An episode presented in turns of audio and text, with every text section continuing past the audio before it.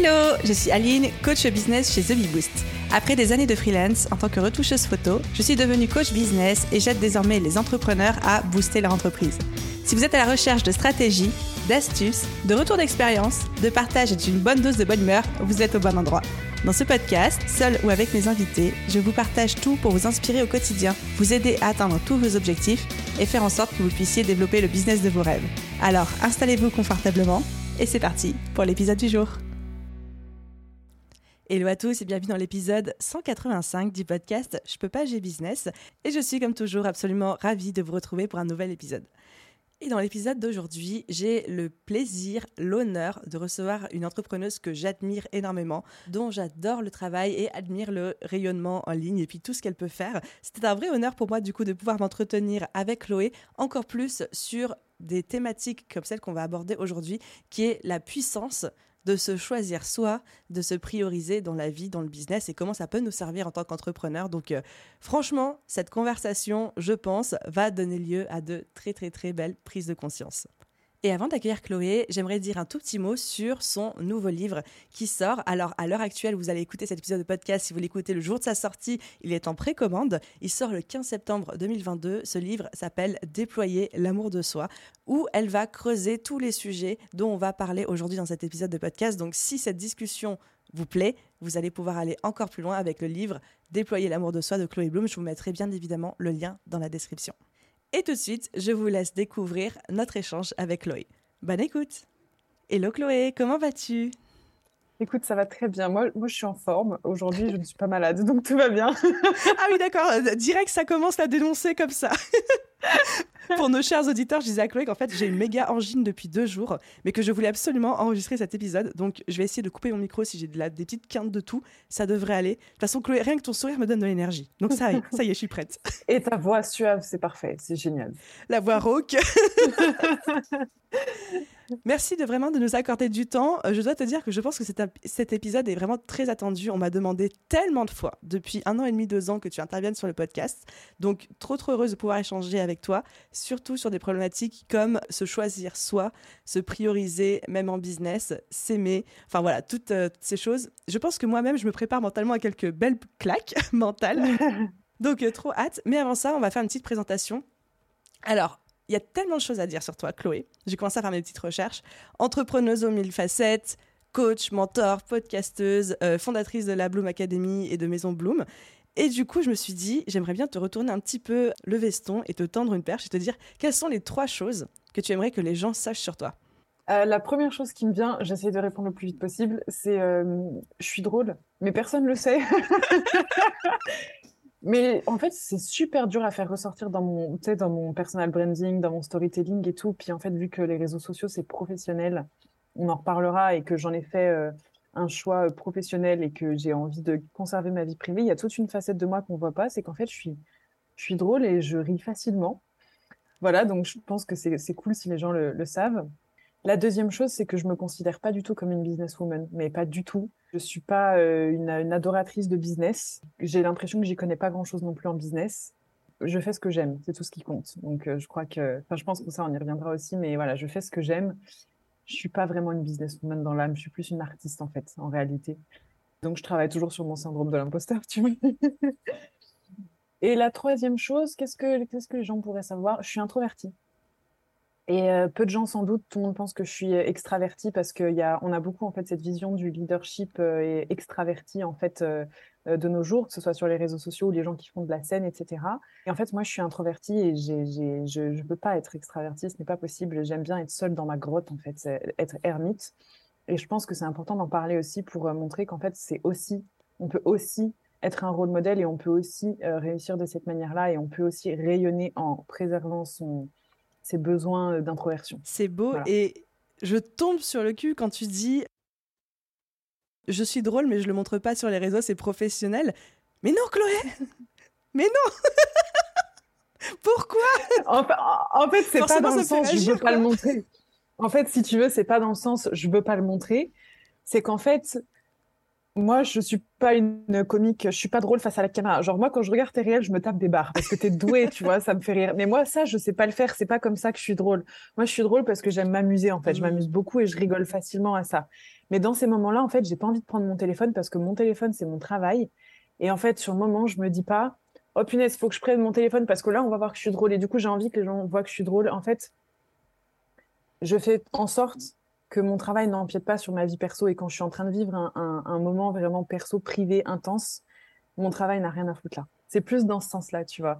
Mais si je pouvais montrer beaucoup plus cette partie de moi, je le ferais, évidemment. On va te faire rire alors pendant cet épisode euh, pour que les gens soient persuadés que Chloé est trop fun. Génial. J'avais aucun doute là-dessus. Ouais, c'est un petit peu la différence entre être drôle et rire facilement, puis un petit peu faire le show aussi sur les réseaux. Euh, tu vois, tu parlais des, des, des Reels, clairement, c'est ça, quoi. Ouais, c'est ça. Moi, je sais pas faire. Tu vois, moi, je sais pas faire. Donc, moi, je rigole en regardant les autres. ça va très bien aussi. Est-ce que tu peux nous parler un petit peu de, parce que c'est le sujet d'aujourd'hui, et j'aimerais bien partir de toi, avant de pouvoir parler aux auditeurs, de ton histoire personnelle par rapport au fait d'apprendre à te choisir, à te prioriser dans ta vie comme dans ton business? Vaste question. Écoute, Ouais, ouais, je pense que là, euh, alors je vais essayer de condenser. Je suis toujours sur le chemin, donc je suis toujours en train d'apprendre et en ce moment particulièrement, donc c'est assez ouf aussi, tu vois que cet épisode il tombe maintenant. J'ai vu ton post euh, de ce matin. Ouais, ouais, je suis en train d'apprendre et là je traverse une période très très costaud qui est mmh. que je suis en train d'apprendre à poser mes limites à 30 ans, tu vois. C'est pas facile. En fait, j'ai un caractère assez fort, donc j'ai toujours su, tu vois, ce que je voulais, je dis non assez facilement. De l'extérieur, en fait, c'est l'impression que ça peut donner. Et en fait, en réalité, moi, j'ai qu'une trouille, c'est de jamais être assez, de jamais être à la hauteur. Euh, donc, j'ai toujours voulu être l'enfant parfaite, la petite fille parfaite. J'ai toujours été sage, j'ai toujours été la bonne élève, la première de la classe, la déléguée, etc. Parce que c'est un moyen pour moi d'être aimée. Je suis persuadée que quand je suis parfaite et que je dépasse pas et que je suis sage et que je suis bonne petite fille, bonne élève, c'est comme ça qu'on m'aime et que si je suis pas ça, on m'aime pas. Mais du coup, pour incarner cette perfection qui n'en est absolument pas une. Hein. Je suis très très loin d'être parfaite. En fait, je me suradapte constamment. Donc j'ai du mal à poser mes limites, j'ai du mal à m'écouter, j'ai du mal à, écouter quand je suis fatiguée. C'est aussi pour ça que j'ai fait un burn-out, tu vois, il y a, cinq ans. J'ai toujours besoin d'en faire plus pour prouver ma valeur, en fait, constamment, constamment, constamment. Et suite, en fait, euh, au burn-out que j'ai fait, donc il y a cinq ans quand j'étais salariée, j'ai été pendant deux mois en arrêt maladie au fond de mon lit. En fait, je me suis dit, bon, bah là, ton corps te dit merde, stop, à un moment donné, il va falloir t'écouter. Donc, je suis devenue entrepreneur à ce moment-là. Et en fait, je me suis vue repartir exactement dans les mêmes schémas.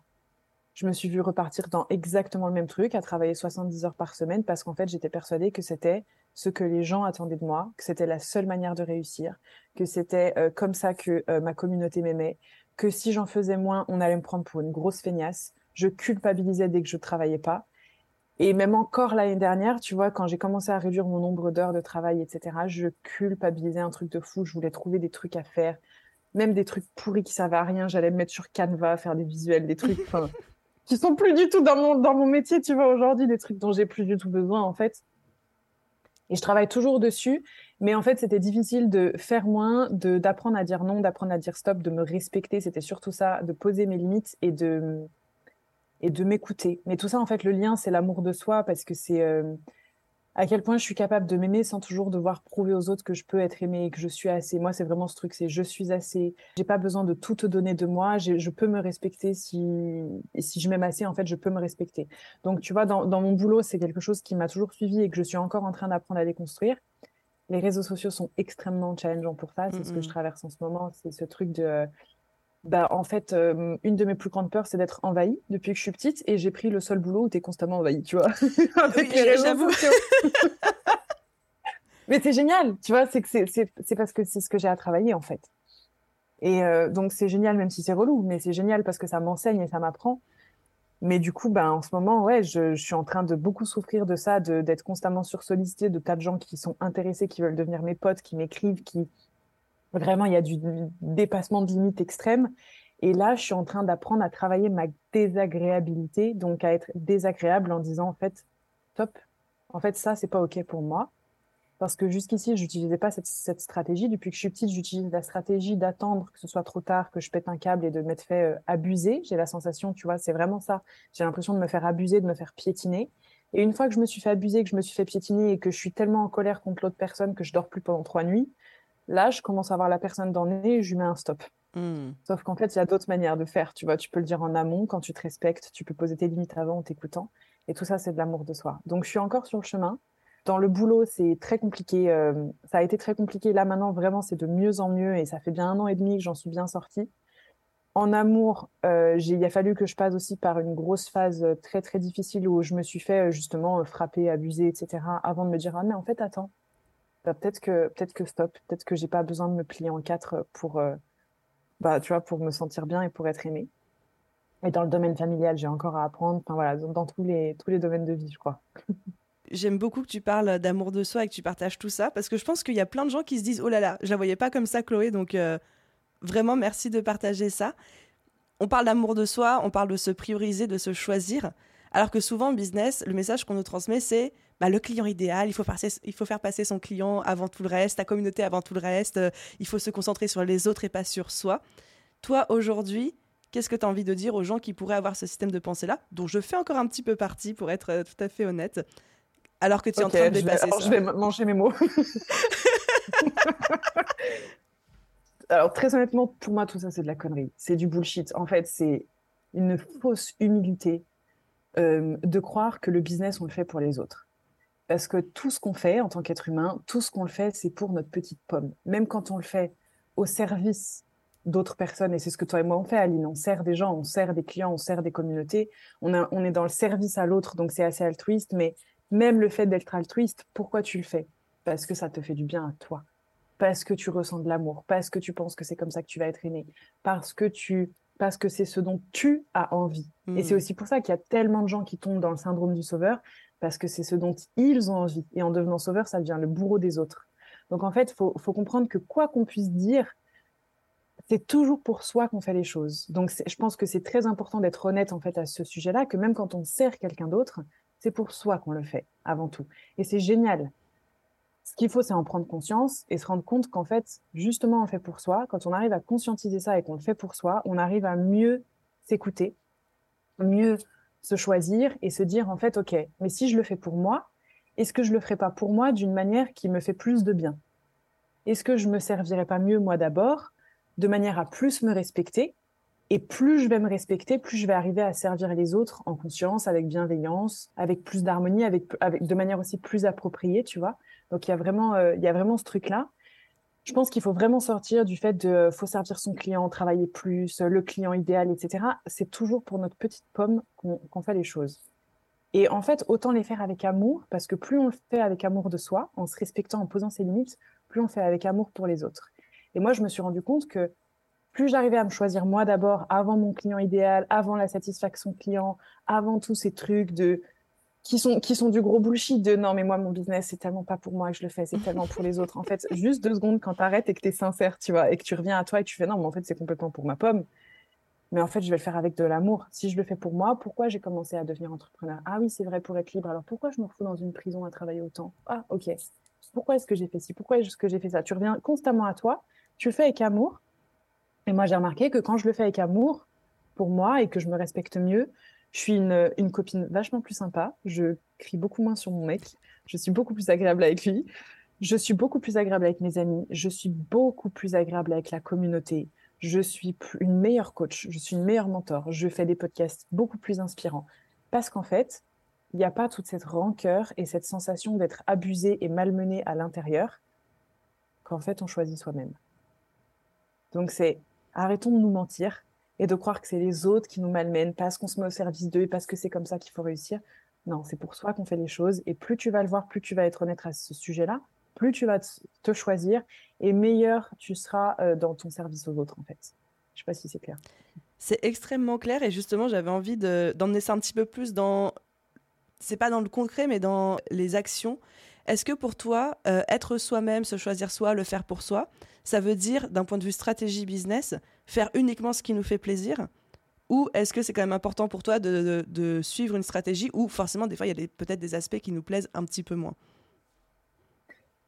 Je suis complètement pour la deuxième, en fait. Pour moi, on peut pas faire que ce qui nous fait plaisir. Ça, déjà, c'est complètement utopiste, mais c'est surtout, en fait, si tu veux, faut reprendre un peu ça comme le fait que tous les êtres humains qui choisissent uniquement le plaisir dans l'instant présent à court terme, ça les mène très rarement au bonheur à long terme. Et en tant qu'être humain, on, confond tout le temps la notion de bonheur avec la notion de plaisir. Mmh. on est persuadé que ce qui nous fait du bien dans l'instant T, un massage, du sexe, de la drogue, de l'alcool, euh, travailler beaucoup ou faire euh, que ce qu'on aime dans notre travail, écrire un post, faire un réel, je sais pas, on est persuadé que c'est ça le bonheur. Sauf que quand t'enchaînes qu'une succession de plaisirs et que ça fait pas bouger de ta place, ça t'emmène pas là où tu as envie d'être, que ça te fait pas évoluer, que ça t'amène pas à avoir un entourage qui soit plus agréable pour toi, des résultats financiers, de ça te fait pas réaliser tes rêves, ça te rend pas plus serein à l'intérieur, ben c'est que la stratégie des plaisirs, elle marche pas en fait faut juste s'en rendre compte, tu vois. Et du coup, je pense que c'est plus important, en fait, d'être un peu plus dans cette pensée finalement épicurienne. Et la pensée épicurienne, c'est pas d'enchaîner les plaisirs. C'est justement de savoir aussi les mesurer, de pas verser que dans les plaisirs, mais plutôt de les mesurer, de pas trop se restreindre, mais de pas en être addict, de pas faire que ce qu'on aime, de parfois sacrifier certains plaisirs pour aussi pouvoir avoir une vision bonheur sur du long terme. Donc moi, dans mon job, il y a plein de trucs que je fais que j'aime pas faire. Et c'est pas grave parce que ça contribue à long terme à me faire kiffer ma vie. Et c'est ce qui compte on n'est pas là juste pour faire que les petites choses qu'on aime, on est là pour kiffer notre vie. Et c'est deux choses différentes, tu vois. Donc ouais, on peut pas faire que ce qu'on aime. Il y a plein de trucs que je fais qui, moi, qui, alors pas qui me prennent de l'énergie parce que aujourd'hui, tu vois, au bout de quatre ans, quatre ans et demi d'entrepreneuriat, j'ai réussi à beaucoup plus me recentrer dans ma zone de génie, ma zone de, de, compétences. Je fais plus de choses dans lesquelles je suis pas bonne et qui sont hyper énergivores pour moi, genre la compta et tout, et d'autres choses que je ne sais pas. voilà, pour ne citer que ça. Mais ça, ça prend du temps, tu vois. Au début, au début, enfin, on n'était que deux et euh, je, faisais, je faisais quasiment tout et lui faisait tout ce que je savais pas faire, etc.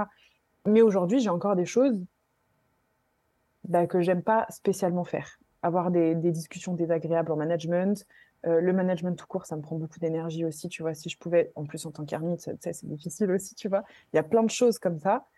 Mais en fait, je sais que ça va contribuer à avoir une équipe qui soit hyper harmonieuse, qui est motivée, qui a quand même un leader qui est présent, avoir un business qui, qui fonctionne, mais surtout qui sert des gens, qui est impactant, qui est utile en fait. Moi, j'ai vraiment envie que ce soit utile pour les gens, pour l'équipe, pour moi, pour tout le monde. Donc en fait, c'est ce qui fait que sur le long terme, je kiffe ma vie et je suis complètement OK avec ça. Je pense que c'est vraiment se tromper de, de croire qu'on peut faire que ce qu'on aime dans notre business. C'est un peu comme si tu voulais prendre que tu que tu veux faire des montagnes russes, mais tu veux rester en haut tout le temps, tu sais, ça marche pas en fait. Ça, c'est pas possible. Et ça, c'est une problématique en, tant qu'humain qu'on a beaucoup, c'est que les êtres humains, on veut ressentir que les trucs agréables. Sauf que la vie, c'est pas que l'agréable, c'est aussi le désagréable, c'est aussi la peur, c'est aussi les risques, c'est aussi la tristesse, c'est aussi la colère, c'est aussi l'échec, c'est tout ça. Et l'entrepreneuriat, pour moi, c'est un cliché de la vie c'est tout le package. Tu prends tout le package. L'entrepreneuriat, c'est pas pour toi si tu veux prendre que le haut. Hein. Ça marche pas. c'est vrai que c'est la vie sous stéroïde où tout est multiplié par 100 000. c'est exactement ça. C'est totalement ça, ouais. J'aime beaucoup ta, ta, métaphore des montagnes russes où tu peux pas prendre des montagnes russes et vouloir être euh, que en haut. Et pour avoir une vision un petit peu plus concrète aussi du euh, bonheur vs plaisir, pour toi, pour toi Chloé, c'est quoi ta vision du bonheur? Oh, elle change, elle change tellement souvent, tu sais. Elle change tellement souvent. Je crois que ma vision du bonheur, c'est la joie, en fait, la, la, satisfaction, la gratitude et, euh, et, la joie que je peux ressentir d'en être là où j'en suis, avec qui je suis en train de faire ce que je suis en train de faire. Quand je suis pas en train d'envier, quand je suis en fait euh, juste heureuse et satisfaite d'être où je suis. Et encore une fois, dans la notion d'être heureux, il y a aussi de la tristesse. Hein. Moi, j'ai aussi des peines, j'ai aussi des colères, j'ai aussi des moments difficiles. Je m'engueule aussi avec mon mec, je tombe aussi malade. Il y a, tout ça. Donc, c'est pas utopique. Ma vie est loin d'être utopique, mais je suis tellement heureuse et j'ai tellement de bonheur parce que pour rien au monde de ma vie, je la changerais. Ce package, je l'aime. Je l'ai choisi. Et je suis hyper heureuse de ça. Et je crois que c'est ça le bonheur. C'est est-ce que tu es dans les bonnes baskets? Est-ce que tu as les pieds dans les bonnes baskets? Est-ce que ta vie, tu content de ta vie? Est-ce que c'est comme ça que tu as envie de la choisir? Et est-ce que tu es capable d'éprouver de la satisfaction? Je crois que c'est ça. Et donc, si j'extrapole un petit peu pour, euh, pour les auditeurs, donc le bonheur, ce serait un petit peu la vie qu'on a envie d'incarner, de, vivre euh, au quotidien. Et au final, se choisir soi dans son business, ça ne veut pas dire n'avoir que des actions qui nous font plaisir et, et euh, mettre sous le tapis ce qu'on n'a pas envie de faire, mais plutôt de mettre en place les actions plaisir et moins plaisir, montagnes russes, qui vont nous emmener bah, vers, euh, cette euh, vie, cette incarnation du bonheur, etc. J'ai bien résumé? Totalement, totalement. Les actions et les non-actions aussi. Oh, euh, j'aime bien ça. Ouais, ouais, ouais.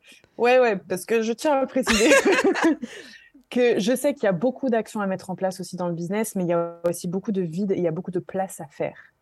On est beaucoup dans ce truc de faire, faire, faire, faire, faire. Et tu vois, moi, j'ai été beaucoup comme ça dans mes débuts aussi entrepreneuriaux euh, très yang, très go, go, go, action, et c'est génial. Je ne réinventerai pas la roue. Il, y en faut, en fait. On peut pas être tout le temps dans l'attente, dans la créativité, etc. Il faut passer à l'action. C'est une succession d'actions, de choix, de décisions, en fait, qui nous mènent où est-ce qu'on en est aujourd'hui. Mais c'est hyper important aussi de savoir faire de la place pour le rien. Moi, les conseils que je donne aux entrepreneurs, je leur dis, vous prenez votre agenda et vous mettez des trous de rien. Il faut que vous ayez des trous de rien, parce que dans ces trous de rien, il peut se passer plein de choses. Si vous, si vous remplissez constamment votre planning, où est la place pour l'inspiration, la créativité, le lâcher prise, le, la spontanéité, la surprise? Où est la place pour tout ça en fait? Donc remplissez votre agenda avec des trous, avec du vide. C'est hyper important et d'avoir aussi ces phases de contraction. On traverse tous des phases de merde où on est down, où on doute, où on dit oh mais en fait je suis une imposteur, oh puis je sais pas comment je peux aider les autres, oh puis j'ai aucune inspiration et puis finalement je suis nulle là-dedans. Mais ces phases elles sont géniales aussi. On a besoin de les traverser pour traverser des phases d'expansion.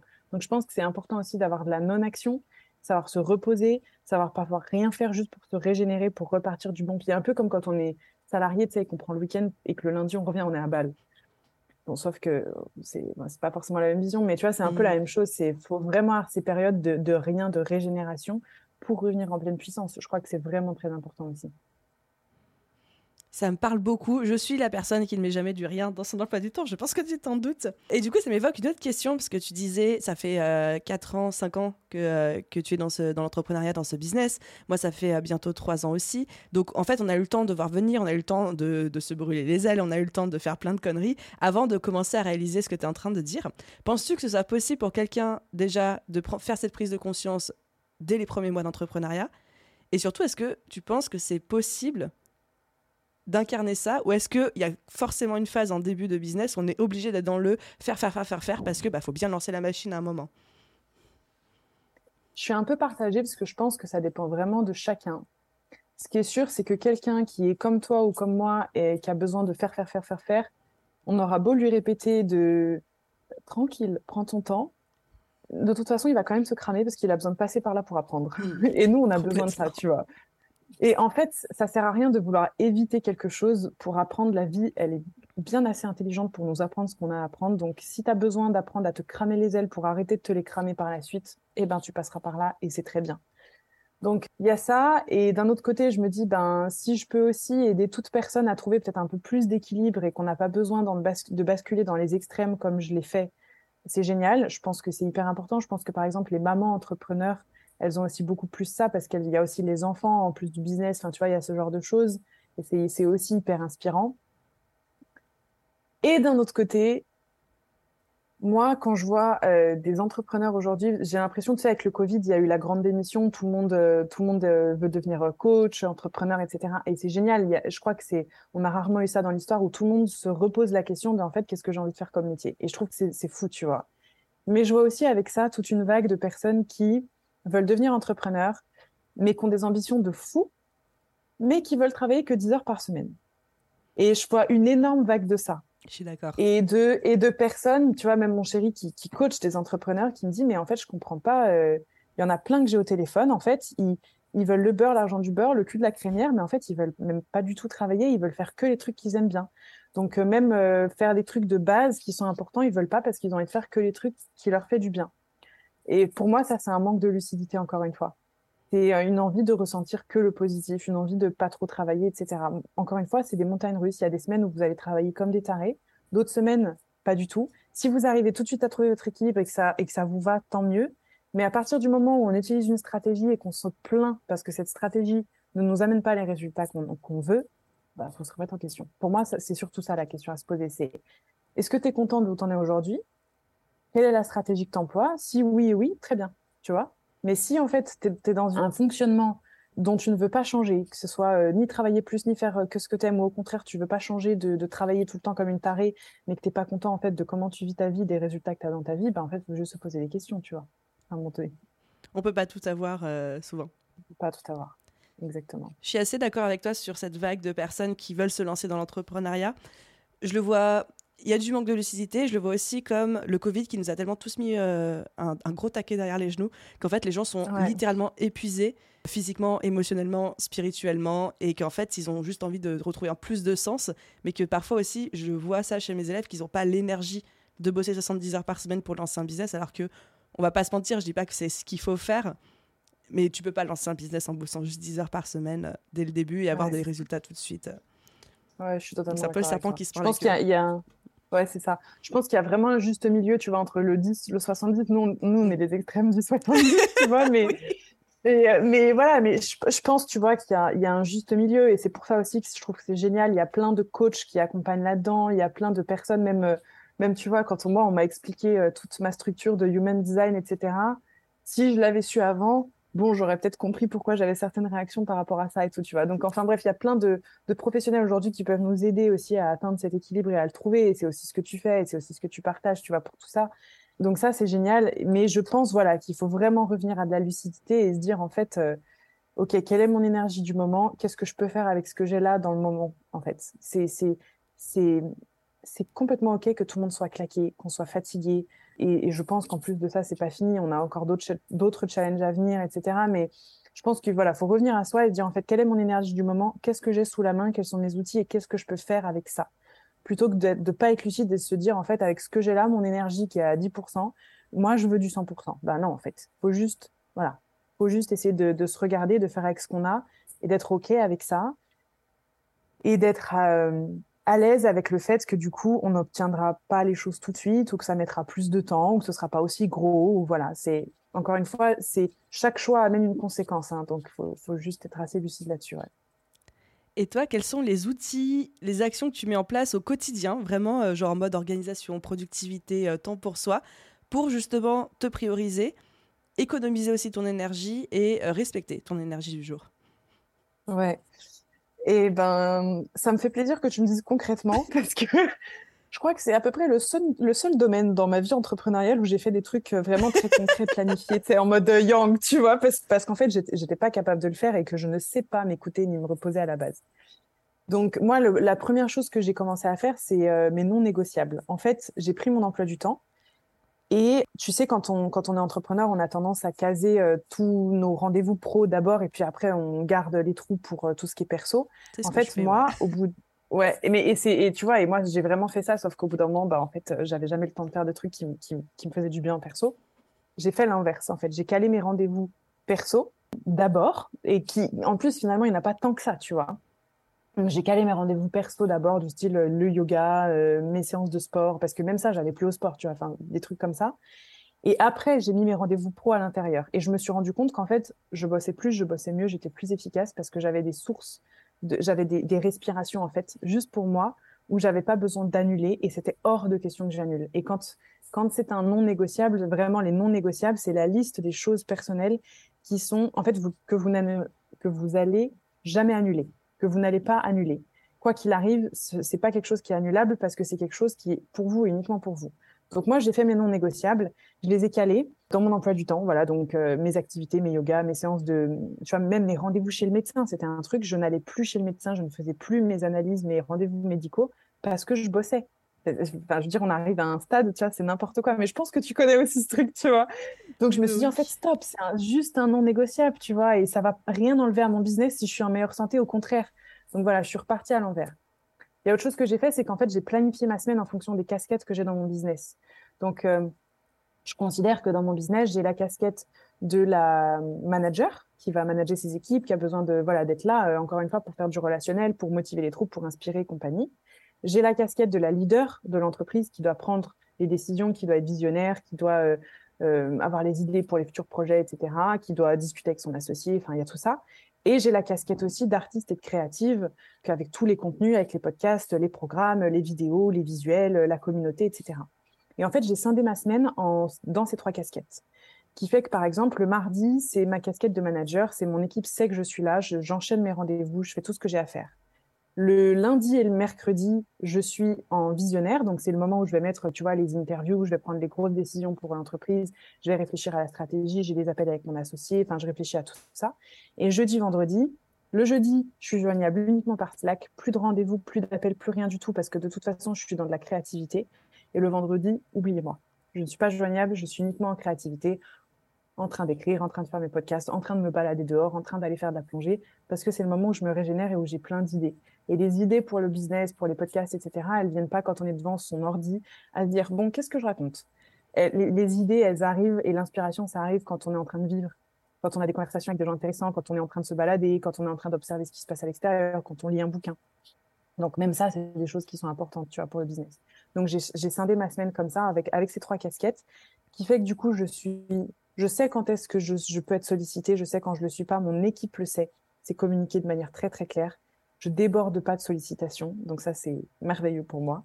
Je me donne le droit d'avoir ces jours de créativité, parce que tu vois, même le fait de pas être dispo pour aller réfléchir au podcast ou tout ça, euh, c'était pas possible pour moi, c'était pas envisageable. Je culpabilisais beaucoup trop de me dire non, je suis pas derrière mon ordi et c'est pas douloureux et je suis pas en train de travailler euh, mince, tu vois.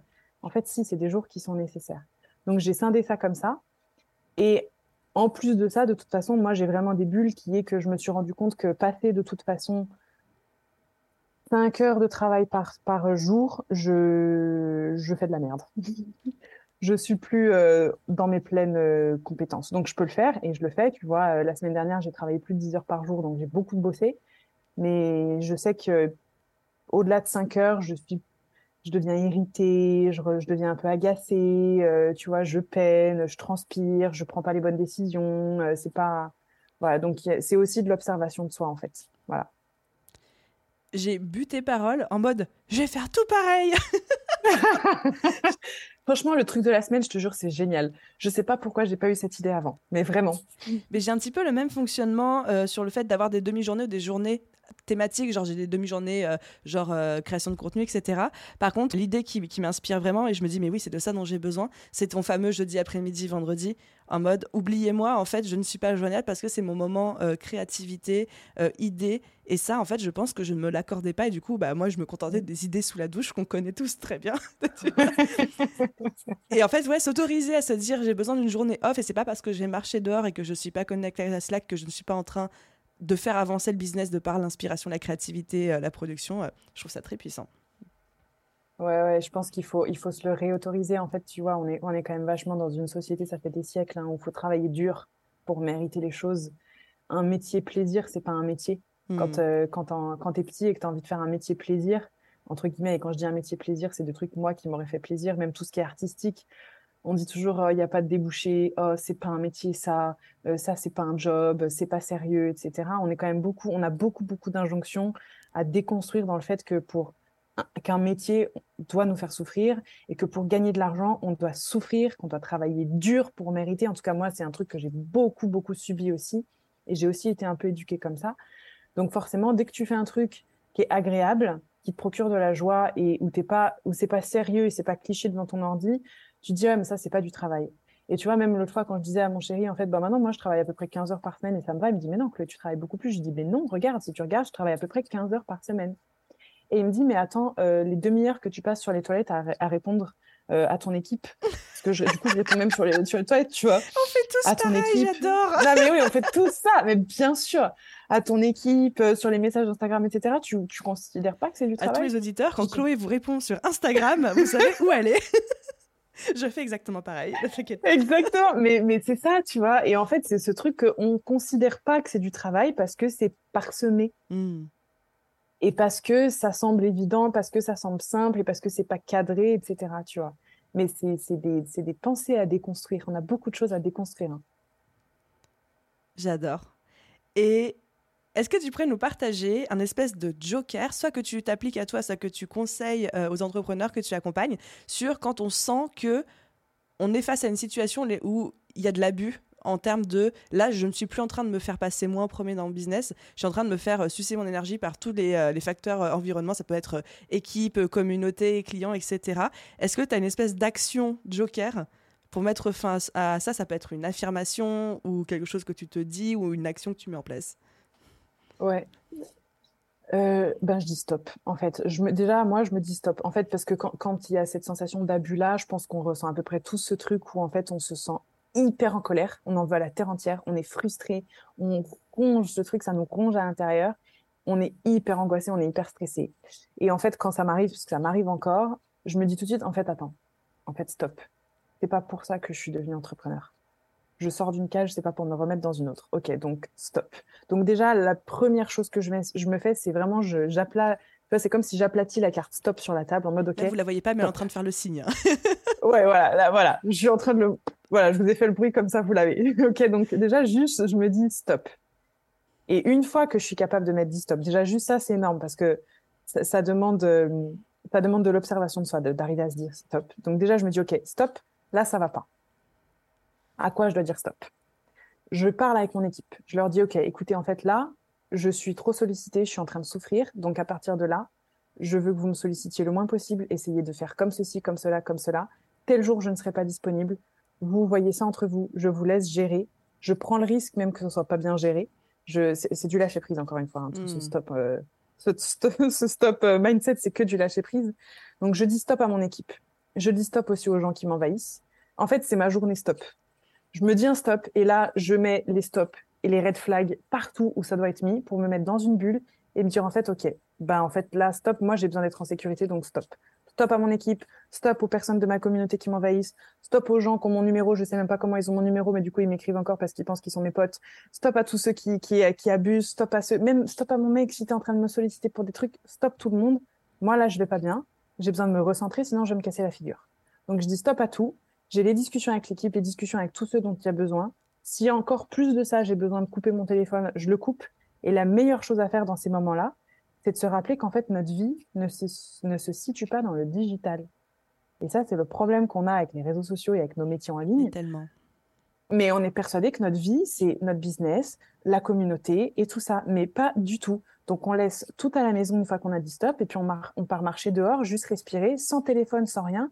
Et en fait, on se rend compte que la vie continue. Et la vie, elle n'a pas arrêté de tourner, la terre non plus, rien du tout. Donc, euh, juste, je repars respirer dehors un bon coup, je me couche et le lendemain, ça va mieux. Le Joker, la journée stop, j'aime ça, ça me parle. Ou une demi-journée, ou même une heure stop. Mais effectivement, euh, oser dire les choses.